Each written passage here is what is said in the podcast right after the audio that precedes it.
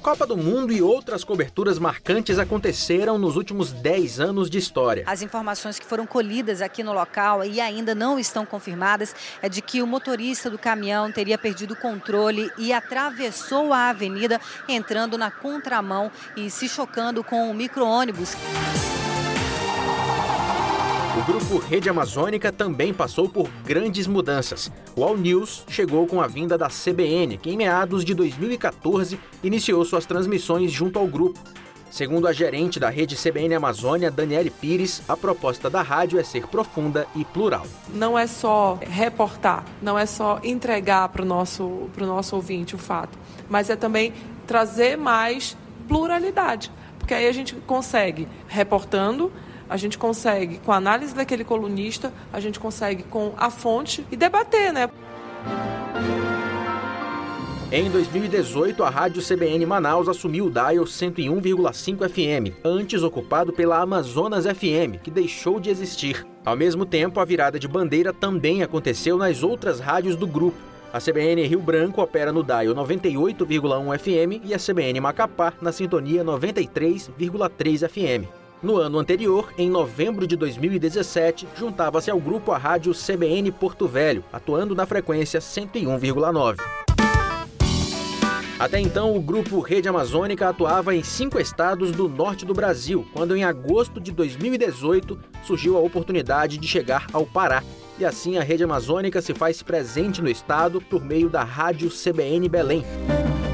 Na última década, quem também passou por mudanças foi o Amazon Sat. Neste período, o Sat passou a apostar mais em programas gravados, com temas como educação e sustentabilidade. Hoje, o Amazon Sat continua melhorando sua programação com o objetivo de abranger cada vez mais a Amazônia. No entanto, o grupo Rede Amazônica também teve perdas na última década. Em 2016, os três fundadores partiram em um intervalo de 70 dias.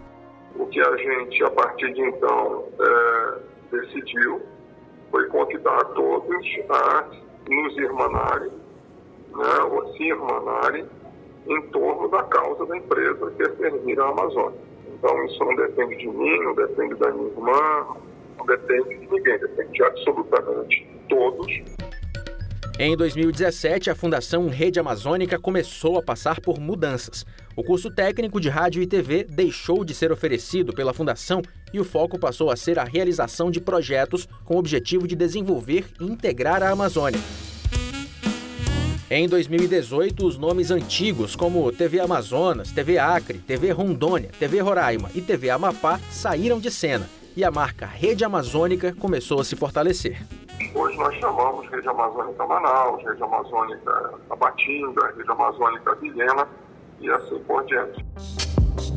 Em 2020, o mundo conheceu a Covid-19. Desde então, muitos planos foram adiados. E segundo o atual diretor de jornalismo da Rede Amazônica, Paulo Fernandes, os profissionais de comunicação tiveram que se adequar a um novo método de trabalho. Foi um desafio muito grande para todos nós, porque nós tivemos que nos reinventar, aprender a trabalhar à distância. Alguns dos nossos profissionais, por conta da Covid, para evitarmos aglomeração, alguns deles tiveram que trabalhar de casa, fazer reportagens de casa. E o que era para nós um desafio, hoje se tornou uma rotina. Estamos em 2022. Desenvolver e integrar a Amazônia continua sendo o pensamento central do Grupo Rede Amazônica. Hoje, a empresa, que foi fundada em Manaus 50 anos atrás, se faz presente em boa parte do Brasil. A TV Rede Amazônica chega em 145 municípios do norte do país, o Amazonsat em 62 e a CBN Amazônia em 15. E segundo o CEO Felipe Dal Júnior, a Amazônia ainda pode esperar muito mais. Olha, ela pode esperar uma produção de conteúdo incrível, uma presença como nunca se teve antes do, do, da rede amazônica na vida das pessoas com novas afiliadas que vão, ter, vão estar sendo implantadas esse ano e a gente realmente produzindo muito conteúdo para a Amazônia e em favor da Amazônia. Com edição e sonorização de Alisson Peixoto, de Manaus, Patrick Mota Filho para a CBN Amazônia.